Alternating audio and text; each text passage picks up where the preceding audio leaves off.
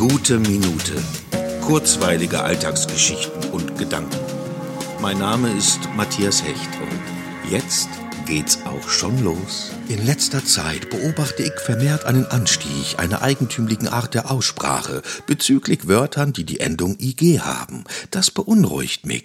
Liegt dieser Aussprache doch eine missverständliche Annahme zugrunde. Betrachtet man die vorbildliche hochdeutsche Sprache, lässt also Dialekte außen vor, existiert nämlich eine klare Regel. Das bedeutet, dass es sich nicht um eine Auslegungssache handelt. Aber immer wieder, ob im Fernsehen, Radio oder auch auf der Bühne, wird diese Regel missachtet. Natürlich meine ich das nicht böse. Ich werfe es auch niemandem vor. Allerdings führt es bei mir dazu, dass ich mich nur wenig auf den Inhalt der gesprochenen Worte konzentrieren kann. Jedes Mal durchfährt mich ein reflexartiges Zucken. Und da ich mich schwer tue, jemanden direkt zu verbessern, halte ich dies eben aus.